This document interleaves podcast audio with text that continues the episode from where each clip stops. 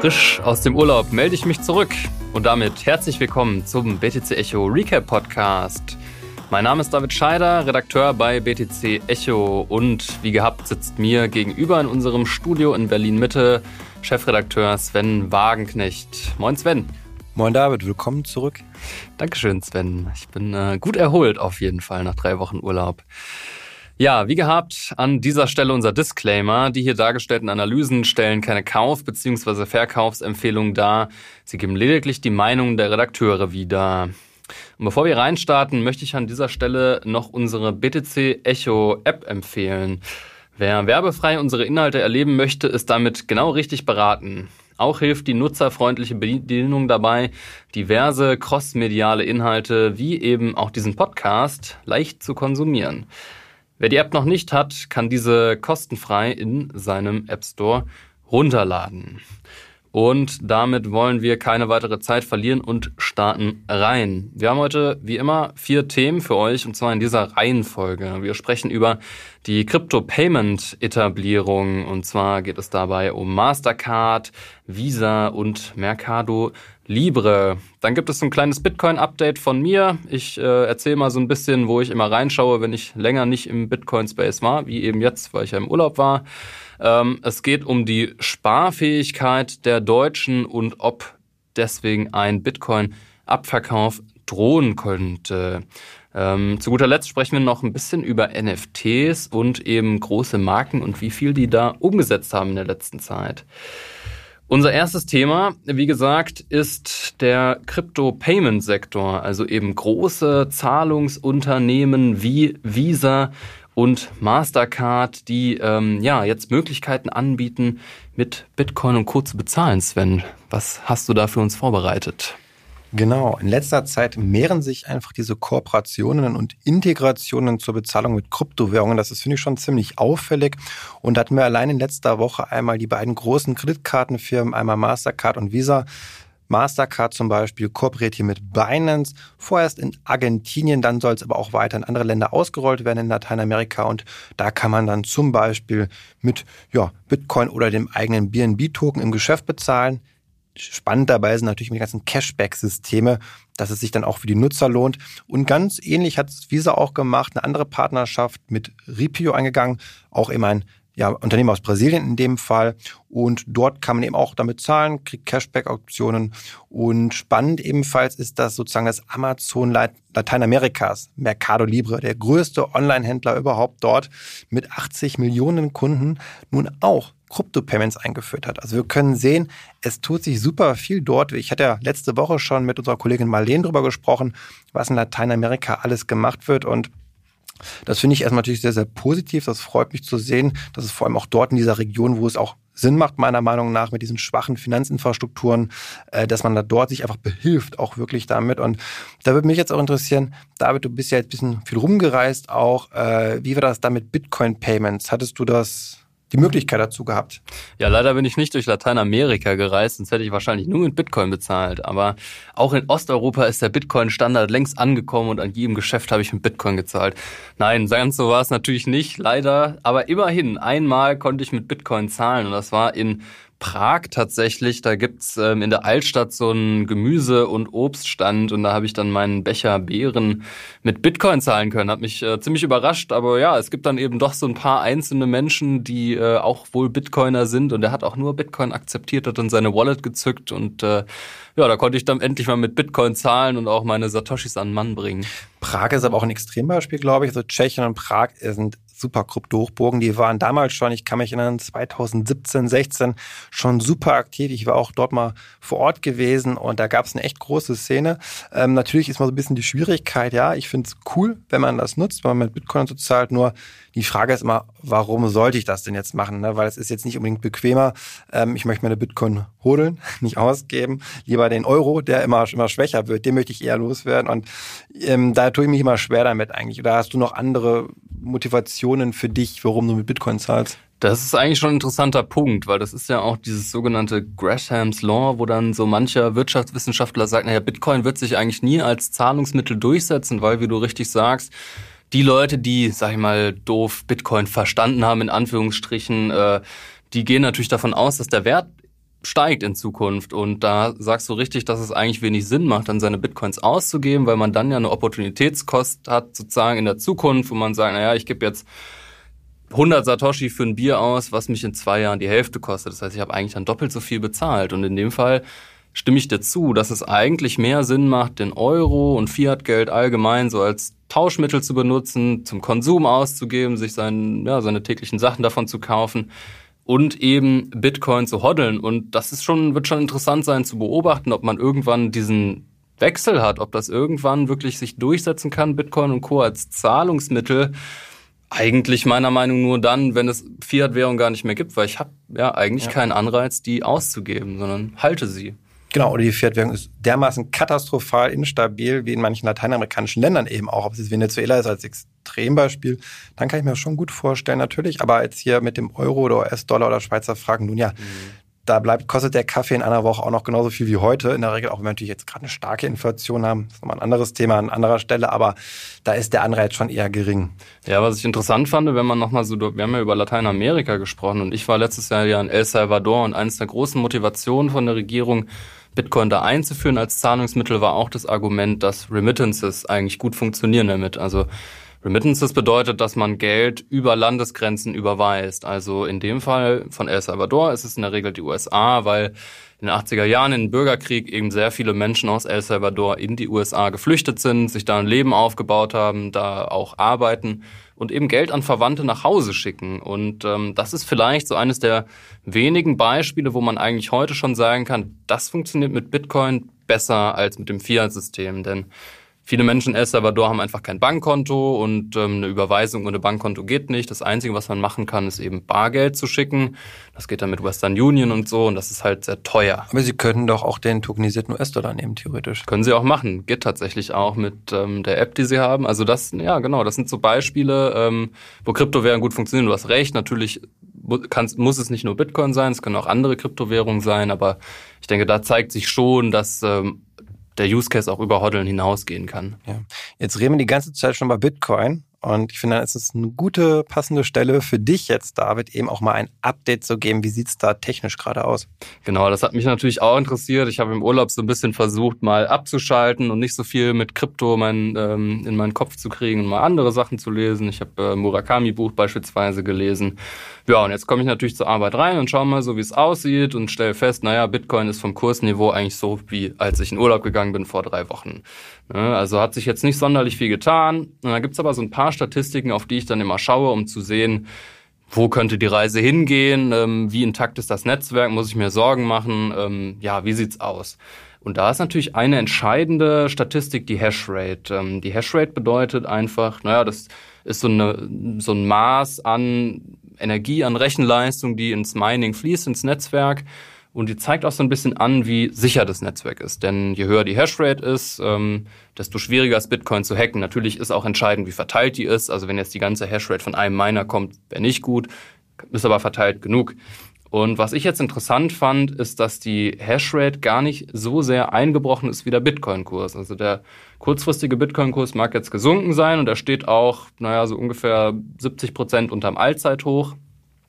Die Hashrate steht aber nicht 70 Prozent unterm Allzeithoch, die steht eigentlich nur so 5 Prozent unterm Allzeithoch. Also ähm, wir sprechen gerade über 207 Exahashes pro Sekunde. Das wird jetzt den wenigsten was sagen, was genau das bedeutet, aber entscheidend ist der Vergleich. Das Allzeithoch ist nämlich bei 230 Exahashes pro Sekunde, also gar nicht so sehr ähm, weit weg. Und ähm, dann habe ich jetzt nochmal geguckt, wie sich in der nächsten Zeit die Difficulty ähm, einstellen wird. Und die Difficulty ist eben das Maß, das sicherstellt, dass alle zehn Minuten ein Block gefunden wird. Und wenn eben die Hashrate in ganz kurzer Zeit sehr schnell steigt, dann muss die Difficulty nachziehen, weil irgendwann werden zu schnell neue Blöcke gefunden. Das will man ja nicht, denn ähm, pro Block kommen ja auch eine gewisse Anzahl an Bitcoin ins Netz. Und wenn die zu schnell ins Netz kommen, dann hat man ein Problem mit der Inflation. Das heißt, die wird immer angepasst und Tatsächlich ähm, soll beim nächsten Difficulty Retargeting, das findet alle zwei Wochen statt, die Difficulty um neun Prozent nach oben korrigiert werden. Um es kurz zu machen, tatsächlich scheint aktuell Hashrate ins Netz zu kommen. Und ähm, ja, das hat mich auf jeden Fall auch erstmal überrascht, muss ich sagen. Weil bei den Minern sieht es jetzt nicht so gut aus. Die mussten ja schon viel verkaufen, ne? Ja, genau. Also ähm, das fand ich auch komisch und ich habe dann auch eine Nachricht gefunden, wo ein, also das ist jetzt nur Beispiel, ein großer Miner, der auch an der Nasdaq-Börse gelistet ist, nämlich Strong, Stronghold Digital, die haben ähm, Miner im Wert von 70 Millionen US-Dollar verkauft. Und dann ist der Börsenkurs auch erstmal um 25 Prozent eingebrochen. Und das hat unter anderem auch damit zu tun, ähm, dass die Stromkosten aktuell ja steigen. Also vor allem in Europa, aber auch in den USA steigen die Stromkosten damit auch die Kosten der Miner, ihr Geschäft zu machen. Also natürlich, wenn du geringe Stromkosten hast, dann kostet es nicht so viel, einen zusätzlichen Miner anzuschließen und dann steigt die Hashrate eher. Deswegen, um es kurz zu machen, ich kann mir das gar nicht so genau erklären. Die einzige Erklärung, die ich jetzt dafür habe, ist, dass es so eine Art Spekulationsspiel ist, dass man halt jetzt ähm, versucht, als großes Mining-Unternehmen möglicherweise auch kurzfristig Verluste zu fahren, wer weiß, ähm, werden wir dann in der Bilanz von den Unternehmen sehen, um dann möglichst viele Bitcoins zu meinen und sie dann, naja, irgendwann, wenn der Kurs wieder besser ist, dann gegen US-Dollar verkaufen. Andere Erklärung habe ich da nicht. Vielleicht das du? ist der Zock. Also ich meine, die sind haben echt ein Problem gerade. Also sie hatten große Bestände gehabt noch und die sind inzwischen alle verkauft worden, die Rücklagen. Ähm, viele davon sind verschuldet. Sie mussten ihre ganzen Mining-Hardware finanzieren und ähm, wenn der Bitcoin gerade der Kurs zu niedrig ist, das heißt die Produktion von einem Bitcoin teurer ist als der Verkaufserlös, dann kann ich nur Minus machen. Die Frage ist jetzt, mache ich trotzdem weiter, um dann in der Hoffnung irgendwann nochmal ja, größere Erträge zu haben durch einen Verkauf des, des Bitcoin, durch höhere Preise, oder stelle ich die Anlagen ab? Eins von beiden. Und ich glaube, es könnte halt einige, wenn das jetzt noch so weitergeht äh, bei den, mit den Kursen, die können insolvent gehen. Es ist also ein Riesenzock, also auch an diejenigen, die jetzt überlegen, einzusteigen. Ja, ich habe ein Hebelinvestment, bedeutet, wenn der Bitcoin-Kurs um 10% steigt, dann steigen die meisten Mining-Aktien um 30, 40 Prozent gar. Das ist ein extremer Ausschlag. Dieser Ausschlag geht aber in beide Richtungen. Wir haben es auch gesehen, als der Kurs eingebrochen ist, teilweise vom Allzeithoch im letzten Jahr sind die Kurse, oder die Aktienkurse der Mining-Gesellschaften teilweise 90 Prozent davon entfernt. Also das ist ein echt großer Hebel, den ich habe. Damit muss man umgehen können, das muss man wissen. Aber ja, wer glaubt, dass temporär kurzfristig der Bitcoin-Kurs wieder anziehen wird, der kann natürlich mit so Mining-Gesellschaften auch verdammt viel Geld verdienen. Mhm. Und zwar mehr, als wenn man nur in Bitcoin genau, investiert. Genau, viel mehr. Ja. Aber das Risiko ist halt auch viel, viel größer, denn Bitcoin kann nicht pleite gehen. Ein Unternehmen kann pleite gehen und viele ja. dieser Mining-Gesellschaften stehen, ich will nicht sagen kurz davor, aber viele sind, es ist eine brenzliche Situation für die gerade. Und wenn das jetzt weiter so geht, wird der ein oder andere Miner ja, Insolvenz anmelden müssen. Ja, kann ja nicht anders sein bei, bei, bei dem Kurseinbruch. Ähm, ja, lass uns so ein bisschen bei Bitcoin bleiben, besser gesagt beim Bitcoin-Markt. Und du kamst ja vorhin zu mir mit einer ziemlich interessanten oder eigentlich so fast erschreckenden Statistik, kann ich mich erinnern. Da hattest du gesagt, dass jetzt 60 Prozent der deutschen Haushalte so Paycheck to Paycheck leben. Nicht ganz Paycheck to Paycheck, aber sie haben zumindest nichts mehr übrig, was sie investieren können. Und die Aussage stammt nicht von mir, sondern vom Sparkassenpräsident Helmut Schleweis. Und ich meine, er sollte sich auskennen. Ähm, Sparkassen sind schließlich die meisten Menschen oder viele Menschen haben ein Konto bei der Sparkasse und er hat das bei der Welt am Sonntag nämlich eben dargelegt, dass inzwischen ja über 60 Prozent der Haushalte dazu tendieren, nicht mehr sparfähig zu sein, dass nichts mehr übrig bleibt. Und das bedeutet, bei 40 Millionen Haushalten in Deutschland ist mehr als die Hälfte, also 24 Millionen Haushalte eben, ja, nicht mehr sparfähig. Und diese Quote, die lag letztes Jahr erst bei 15 Prozent. Das heißt, wir haben eine Vervierfachung dieser Sparunfähigkeit. Und das drückt natürlich schon eben auch auf die Mittelzuflüsse, die potenziell in solche Anlagen reinfließen könnten.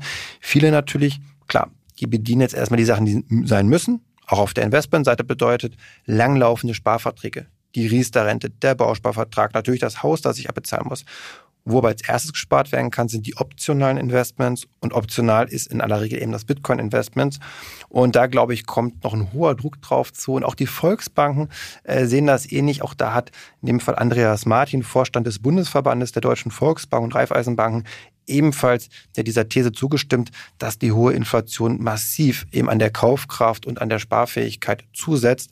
Und das könnte noch ja deutlich durch schlimmer noch werden, denke ich, wenn jetzt dann eben auch noch das Girokonto überzogen werden muss bei einigen, wenn also das Sparvermögen aufgebraucht ist und dann gegebenenfalls Assets liquidiert werden. Ich weiß nicht, David, wie, wie siehst du das gerade mit Inflation? Bist du auch schon dabei, sozusagen dich ein bisschen ja, bewusster äh, im, im Ausgabeverhalten zu, zu präsentieren? Oder also ich schaue schon ein bisschen mehr auf die Preise, muss ich sagen. Ja, geht mir auch so. Also ich war jetzt ja auch mit dem Auto unterwegs. Zum Glück tankt mein VW-Bus Autogas, da geht's noch, kostet ungefähr einen Euro pro Liter, ist ein bisschen günstiger als Benzin.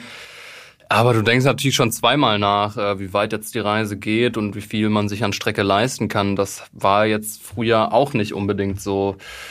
Und ähm, was ich auch festgestellt habe, also ich muss so ein bisschen manchmal so mein Geld vor mir selbst in Sicherheit bringen. Also, ne, wenn irgendwie der Paycheck kommt, dann packe ich schon mal provisorisch einen Teil irgendwie in Bitcoin oder ETFs oder was auch immer, einfach um es nicht greifbar zu haben, nicht liquide zu haben, damit ich es nicht ausgeben kann, weil ich sonst merke, wenn ich ganz normal so weiter konsumiere, wie ich es halt eben vor einem Jahr gemacht habe, dann ähm, wird es am Monatsende schon auf jeden Fall deutlich enger. Und ähm, ja, das sage ich als jemand, der das Privileg hat, in einem festen Job auch zu sein. Also, ne, wenn man jetzt überlegt, wenn du studierst aktuell, dann hast du ein großes Problem, vor allem weil BAföG auch minimal angepasst wird, aber das, wir wissen es ja beide, das reicht da hinten und vorne nicht und äh, der Winter kommt, die Gasrechnung kommt auch irgendwann und dann wird es eben nochmal bitter. Ja. Ich glaube auch, da wird es einige Konflikte in Familien, in Partnerschaften geben, wo es dann heißt, okay, wie bezahlen wir jetzt diese Rechnung? Und wie gesagt, dann wird Bitcoin oftmals dran glauben müssen, glaube ich, noch in den nächsten Monaten, also im Herbst ja. und Winter. Ja, da rechne ich hier echt auch mit einem gewissen Verkaufsdruck. Klar, Deutschland ist jetzt nicht so relevant unbedingt, wenn es um den Bitcoin-Kurs geht, nur dieses Phänomen ist ja ein weltweites. Klar, in Deutschland ist vielleicht es sehr, sehr präsent, diese Energiethematik auch, aber auf der ganzen Welt steigen die Verbraucherpreise, die Menschen haben einfach weniger Geld in der Tasche und daher kann ich mir gerade im Herbst und Winter echt dann nochmal ja, Probleme vorstellen, wenn dann liquidiert wird, wenn also die Nachfrage ausbleibt und gleichzeitig das Angebot an Kryptowährungen, an Bitcoin wieder zunimmt, weil die Menschen das verkaufen müssen. Mhm. Gut, trotz der Inflation, aber gibt es immer noch einige Menschen, die viel Geld für NFTs übrig haben, ob es jetzt auch Gucci, Nike oder was auch immer ist, da besteht also noch eine gewisse Nachfrage und Geld im Portemonnaie. Und ähm, da ist mal ganz interessant gewesen, eine Übersicht letztens, wie viel wurde eigentlich schon ausgegeben, was haben die großen bekannten Marken eingenommen durch NFTs. Und da, David, würde ich dich bitten, einmal uns ja, eine Aufklärung zu geben. Ja, das Thema NFTs hat es offensichtlich auch durchs Sommerloch geschafft. Und ähm, das kann man ziemlich genau in Zahlen ausdrücken. Ähm, und zwar hat die Analysefirma Dune Analytics äh, mal so geguckt, was die großen Marken, die großen berühmten Konzerne, Modemarken unter anderem mit NFTs umsetzen. Und ähm, ja, da gibt's eine Übersicht, da sind ziemlich viele große Marken dabei, Adidas, Nike, aber auch Gucci, Dolce und Gabbana, also auch Firmen, die ich jetzt persönlich im NFT-Game noch nicht so richtig auf dem Schirm hatte. Und man kann einen Gewinner küren. Der Gewinner heißt Nike. Ähm, Nike hat offensichtlich mit seinen NFTs ein Handelsvolumen von 1,3 Milliarden US-Dollar generiert. Da ist jetzt ganz wichtig zu betonen, dass da auch der Sekundärmarkt reinzählt. Also es ist jetzt nicht, dass Nike selbst 1,3 Milliarden Dollar mit NFTs von was auch immer, Sneakers, T-Shirts und Co umgesetzt hat, das sind nur 185 Millionen. Aber die Leute, die gekauft haben, haben die halt wieder verkauft und weiterverkauft. Und dabei ist eben dieser Umsatz von 1,3 Milliarden US-Dollar entstanden. Und ähm, damit setzt sich halt Nike auch sehr deutlich ab von Konkurrenten wie beispielsweise Adidas, die nämlich nur 10,9 Millionen US-Dollar umsetzen können. Spannenderweise auf Platz zwei haben wir Deutsche und Cabana, die 25 Millionen US-Dollar mit NFTs umgesetzt haben. Das ist jetzt auch nicht die Riesensumme, das sind ja mega große Firmen, also 25 Millionen US-Dollar darf man jetzt glaube ich auch nicht zu hoch hängen, ist Geld, aber für die ist es wahrscheinlich erstmal so ein kleiner, ja, so ein kleiner Schritt ins, ins Metaverse, ins NFT-Game. Und das ist schon interessant, weil das Metaverse, naja, sind wir ehrlich, Sven, das gibt's ja eigentlich noch gar nicht so richtig, aber irgendwie hat man das Gefühl, das, das wird nicht schon... das, was Spaß macht zumindest. Ne? Ja. Das wird nur das langweilige Metaverse, wo ich nach zehn Minuten keine Lust mehr habe. Das gibt es schon, ja. aber nicht das, die Vision. Die, die, die gibt's noch nicht so wirklich. Aber nee. was du gerade auch meintest, ist, es sind ja oft noch Showcases auch gewesen. Und ich finde bei Nike aber schon so ein bisschen, das sind jetzt Summen, wo man sagen kann, das ist nicht mehr irrelevant. Und da sind die Crypto-Kicks ja auch vorher mit gemeint. Das ist so das mit bekannteste Beispiel. Ich führe das auch ständig immer auf, wenn ich mal ein Beispiel brauche mit digitaler Fashion, dann kommen über die Crypto-Kicks Kicks kommen dann immer zum Tragen. Und ähm, das war schon, glaube ich, relativ smart gemacht. Und ich glaube, Adidas war ja vor allem auch wirklich mal so, ja, Da gab es mal ein Pilotprojekt, so mehr in dieser Richtung. Und ich kann mir schon vorstellen, dass man das ordentlich skalieren kann, wenn auch gerade noch mal mehr coole Add-ons kommen, dass ich also wirklich nochmal Zusatzleistungen bekomme, die mir einen Mehrwert bieten dann bei den NFTs. Ähm, die muss man, glaube ich, noch erstmal entwickeln zum Teil auch oder Communities können dann noch entstehen und da sind wir, glaube ich, noch am Anfang. Ja. Ja, ähm, der Board Aid Yacht Club, den gibt's auch noch, äh, trotz aller Kritik. Und äh, da habe ich heute ein Daily News Video zu aufgenommen. Seht ihr dann auch zum Beispiel bei Instagram. Und da geht's darum, dass der Board Aid Yacht Club jetzt äh, mit M&M's kooperiert hat. Wer kennt sie nicht? Die kleinen Schokolinsen, die bunten, schönen Linsen. Da anstatt eines M's ist da jetzt ähm, ein ja, ein Konterfei von einem Kryptoaffen drauf. Äh, hast du schon welche fürs Büro bestellt, Sven? Nein. die Frage ist, was passiert dann? Also komme ich dann ins Metaverse, wenn ich so eine M&M dann esse, irgendwie bin ich dann in einer anderen Welt, so irgendwie wie bei Matrix, irgendwie dann so mit dem Pillen. vermutlich. Vermutlich. Äh, also ich weiß nicht, was der Sinn dahinter ist. Es ist ja wirklich ein Marketing-Gag, dann würde ich jetzt ja. mal so interpretieren, weil ich weiß nicht, wie die Funktionalität eines M&Ms da noch weiterentwickelt werden kann. Also ja, wer es cool findet, aus Spaß, vielleicht als Geschenk oder so, wenn man Krypto-Freunde hat, die sich sehr für. Streng limitiert, ganz wichtig. Genau, also einem guten Freund schenkt man dann mal so ein MM vielleicht, ja. der, der, der NFTs cool findet, aber ja, es ist, es ist Marketing und es ist eigentlich irrelevant. Ja. Ja, ähm, schönes Schlusswort. Da lass uns es für diese Woche dabei belassen. Das war's nämlich für diese Woche wieder einmal. Ja, man stellt fest, ähm, auch im Sommer schreibt der Cryptospace mehr oder weniger fesselnde, spannende Themen. Und deswegen sind wir natürlich auch wieder in sieben Tagen für euch da.